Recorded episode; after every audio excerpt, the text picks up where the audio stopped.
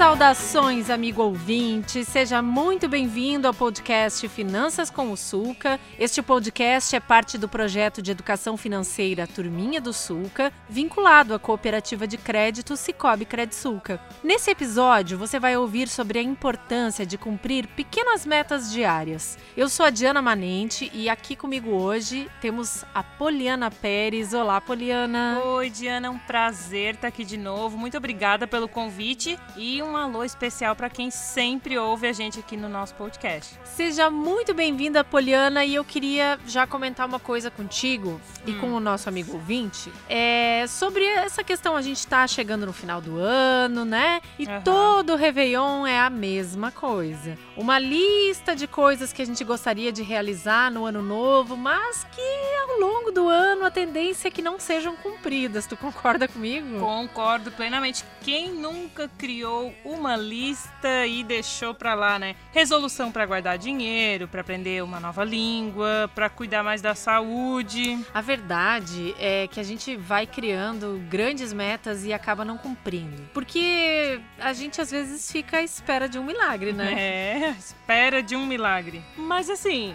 um milhão de reais, infelizmente, não cai do céu pra resolver todos os problemas que a gente tem. E aí acaba que essa lista de resoluções, de metas, ela fica inacabada e o que era pra ser feito em um ano vai parar na lista do ano seguinte, do ano seguinte, do ano seguinte. É, Diana, eu acho que tu e eu, a gente tem boas razões pra tentar convencer quem tá ouvindo a gente a começar a agir assim com pequenas metas diárias e a melhorar a maneira de alcançar grandes metas. É verdade, porque as pequenas metas diárias elas obrigam a gente a agir imediatamente. Mas elas têm que ser de um jeitinho que é só delas, assim, né, Poliana? Aham. Tem que ser metas concretas. Não adianta fazer coisas muito distantes de alcançar, porque aí não cabe É. nessa ideia de meta diária, né? Exatamente. Você, querido ouvinte, ó, nossa dica: você pode focar em pequenas ações que te levem a um grande objetivo. Então, por exemplo, se o teu objetivo é economizar dinheiro, o ideal é criar pequenas metas para que isso aconteça. Então, apagar as luzes,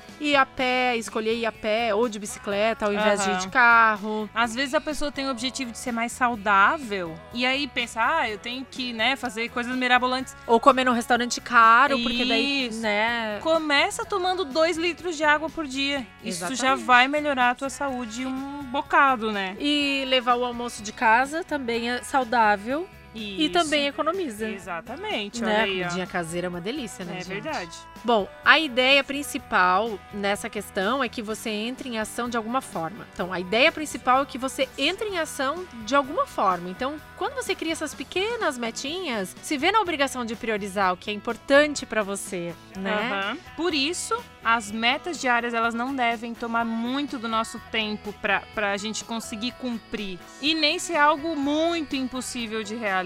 Porque com o tempo, as pequenas metas elas vão se tornando hábitos. E a gente já falou, né, que hábitos só se tornam hábitos com persistência. Ouve a gente lá nos episódios anteriores que você vai É, entender isso exatamente. melhor. Vamos desafiar quem tá nos ouvindo? Vamos lá. Seguinte, bora lá. Pega aí papel e caneta, escreve cinco metas para serem feitas durante um mês diariamente. Cinco? Mas cinco, tu não acha que é muito? Não, tu já vai entender. Olha só, não é metonas, tá? É, por exemplo, assim, tomar dois litros d'água, arrumar a cama de manhã, ler uma página de um livro, se alongar, guardar um real. Eu só dei cinco exemplos que são simples e fáceis de cumprir diariamente. É possível, eu diria que é possível. Me lembrei agora que um, tem uma, uma fala de um filósofo que diz assim: Nós somos o que nós fizemos repetidamente. Excelência, portanto, não é uma ação, mas um hábito. Portanto, galera, o negócio é sair da zona de conforto e criar bons hábitos. É verdade. Poliana, muito obrigada. Foi um prazer te receber aqui hoje no nosso podcast. Diana, o prazer é meu de estar aqui conversando contigo e também com quem ouve a gente. Muito obrigada. E ao nosso ouvinte, fica ligado nos próximos episódios do nosso podcast para saber mais sobre educação financeira e sobre metas. É. A gente vai seguir falando sobre metas no próximo podcast. É isso aí. Você pode nos acompanhar nas redes sociais da Credsuca, que é pelo Instagram e pelo Facebook, e também da Turminha do Suca, Exatamente. né? Exatamente. A Turminha do Suca tá lá no YouTube, vocês já sabem, né? Já assistiram todos os vídeos, já estão inscritos no nosso canal. E também tá no Instagram. É só procurar por arroba a Turminha do Suca. E aí você já fica conhecendo um pouco mais da nossa história. Um abraço e até a próxima. Tchau!